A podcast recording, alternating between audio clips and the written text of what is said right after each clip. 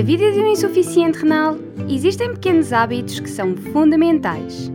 E hoje trazemos-te 12.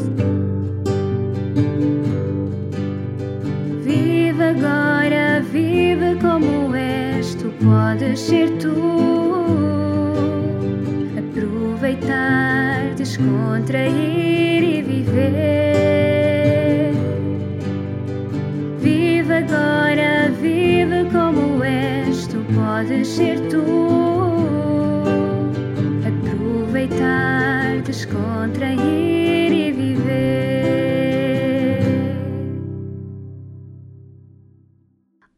Bem-vindo a mais um episódio do Vive, o teu podcast que fala sobre insuficiência renal de uma forma leve, descontraída, mas sempre muito responsável.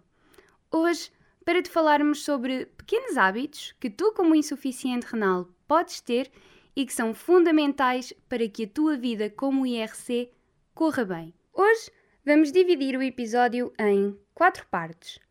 Três hábitos para quem faz hemodiálise, três hábitos para quem faz diálise peritoneal, três para os transplantados e três um bocadinho mais gerais. E eu sei o que é que alguns de vocês podem estar a pensar. Então, e quem faz tratamento conservador? Vocês nunca falam sobre o tratamento conservador.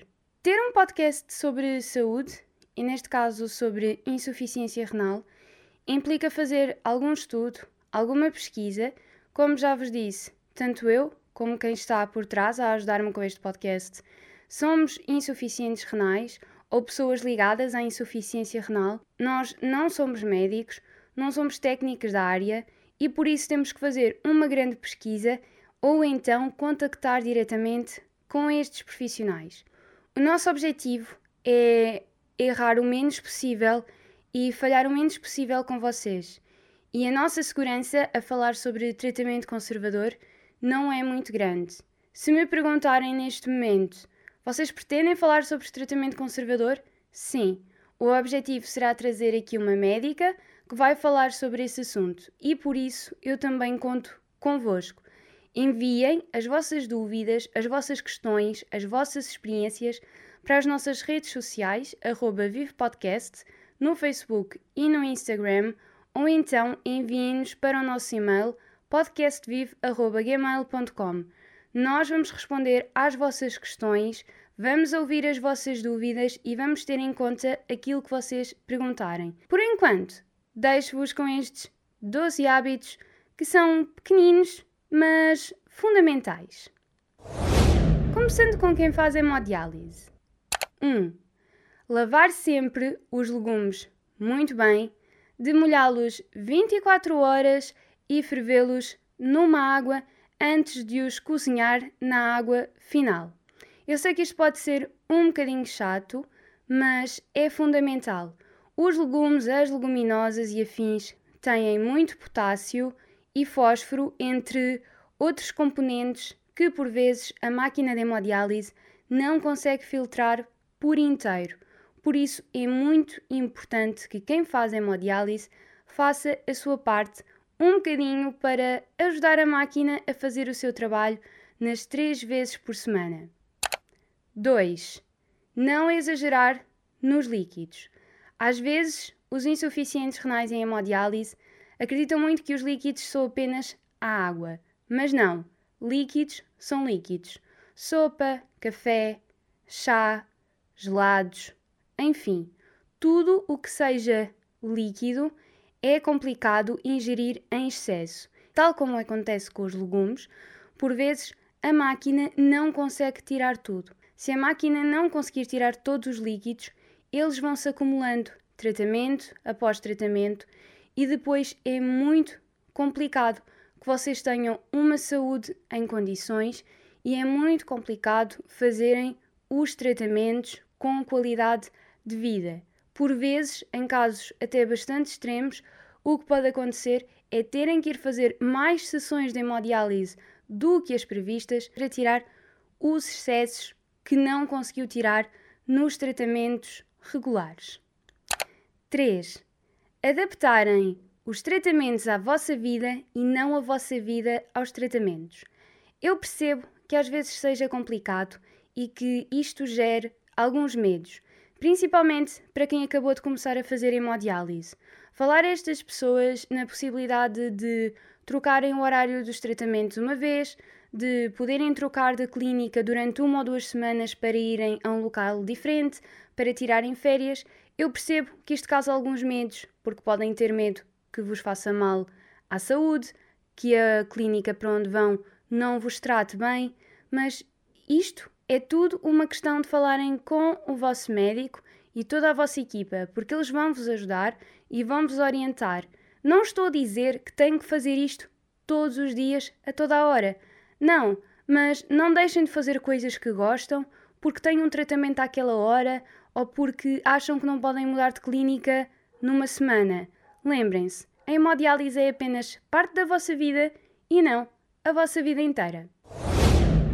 Agora, passamos para a diálise peritoneal. 4. Ter um cuidado muito grande com a higienização, seja do catéter, seja dos materiais para fazer os tratamentos. A diálise peritoneal requer uma grande responsabilidade por parte do doente ou do cuidador, porque, como é feita em casa, não é feita em ambiente clínico ou hospitalar, então a responsabilidade de fazer os tratamentos é do doente ou do seu cuidador. E a higienização é muito importante para não colocarem a vossa saúde em causa. 5. Cumprir sempre os tratamentos. Tal como eu acabei de dizer, este é um tratamento que exige muita responsabilidade por parte do doente ou do cuidador. E por isso, são vocês que têm que fazer os tratamentos. Seja as três vezes por dia as trocas de líquidos, seja à noite fazerem a ligação à máquina. E às vezes pode haver o erro de Ai, eu estou tão bem hoje, não me vou ligar à máquina, não vale a pena. A doença renal é muito silenciosa e às vezes o estar bem, aparentemente, não é estar bem na realidade. Por isso, mesmo quando a preguiça estiver a apertar, mesmo quando acharem que não faz sentido fazerem os tratamentos porque o vosso corpo não está a dar sinais que é preciso, acreditem, é preciso, por isso, cumpram. 6. Estar atento aos sinais anormais que o vosso corpo vos dá principalmente na zona dos tratamentos. É preciso ter muito cuidado para se perceber se existem infecções ou outro tipo de anomalias na zona do catéter. É muito importante que estejam atentos a estes sinais e que, à mínima anomalia, contactem a vossa equipa médica. Isto porquê? Porque podem ser coisas pequeninas, mas podem também ser coisas muito grandes. E é muito importante que não deixem arrastar, porque às vezes existem problemas na zona peritoneal que podem, inclusive se não forem detectadas a tempo, impedir-vos de continuar a fazer este tipo de tratamento. Agora chegamos a nós, transplantados. 7. Tomar a medicação corretamente e cumprir os tempos sem comer antes e depois de a tomar. Eu percebo que às vezes seja chato. Percebo que por vezes tomamos a medicação, sabemos que temos que esperar uma hora e pensamos: ah, também meia hora, 45 minutos. O corpo não tem um relógio, não sabe, mas o nosso corpo sabe. E se foi decretado que temos que esperar, por exemplo, uma hora depois de tomar os tacrólimos, ou se comermos temos que esperar duas até os podermos tomar, é porque existe uma razão para isso. É porque a absorção da medicação vai ser feita de uma forma mais eficaz pelo nosso corpo. E é isso que é importante. A medicação que nós tomamos para o transplante é fundamental para que o nosso rim não só funcione bem, como também não seja rejeitado. Lembrem-se de quando faziam hemodiálise, de quando faziam diálise peritoneal, ou se nunca fizeram, lembrem-se que um dia, quando o vosso rim parar, vão ter que fazer este tipo de tratamentos. Por isso, aproveitem a simplicidade que é simplesmente só tomar medicação enquanto o podem fazer.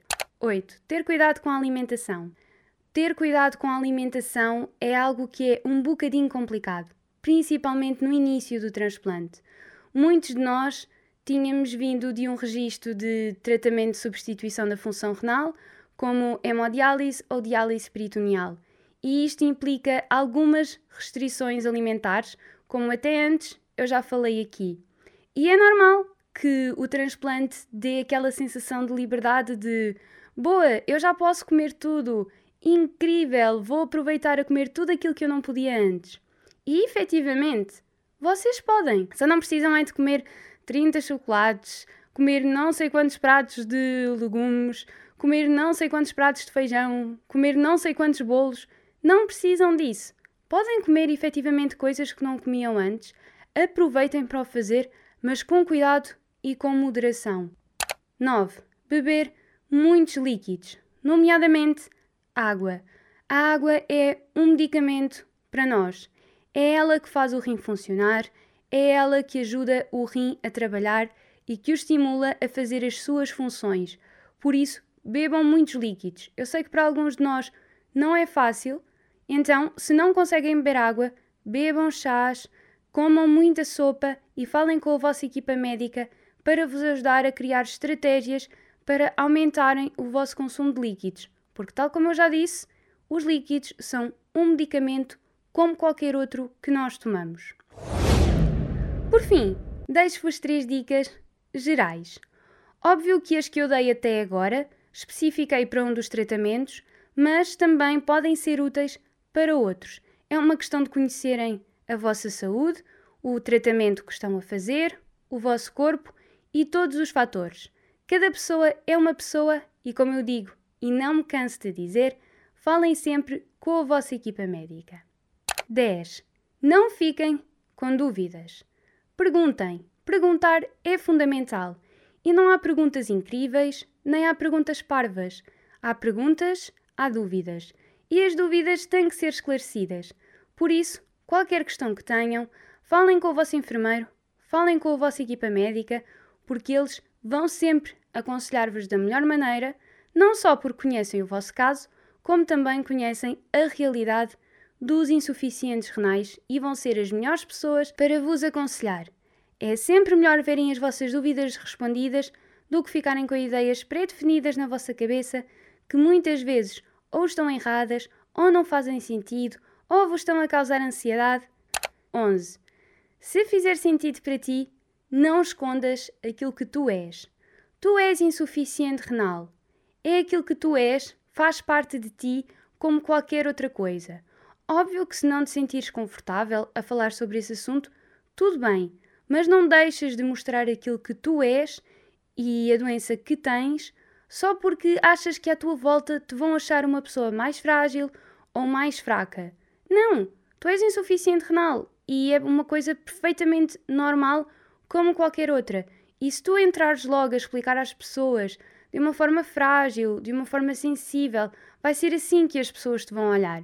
Obviamente que se não te sentires confortável com isto, não o tens que fazer, mas acredita, normalizares é o primeiro passo para quem está à tua volta normalize também. 12. Por fim, a última dica é muito importante e é o propósito deste podcast e aquilo que eu vos digo todos os episódios. Aproveitem, sejam vocês mesmos, é muito importante. A vossa saúde mental está diretamente ligada com a vossa saúde física. Sejam pessoas realizadas, façam coisas que gostam. Lembrem-se, a insuficiência renal é apenas parte da vossa vida e não a vossa vida inteira. E viver é fundamental. Acreditem no que eu vos digo. Eu digo-vos isto todos os episódios e todos os episódios eu sinto que é importante eu continuar a dizer.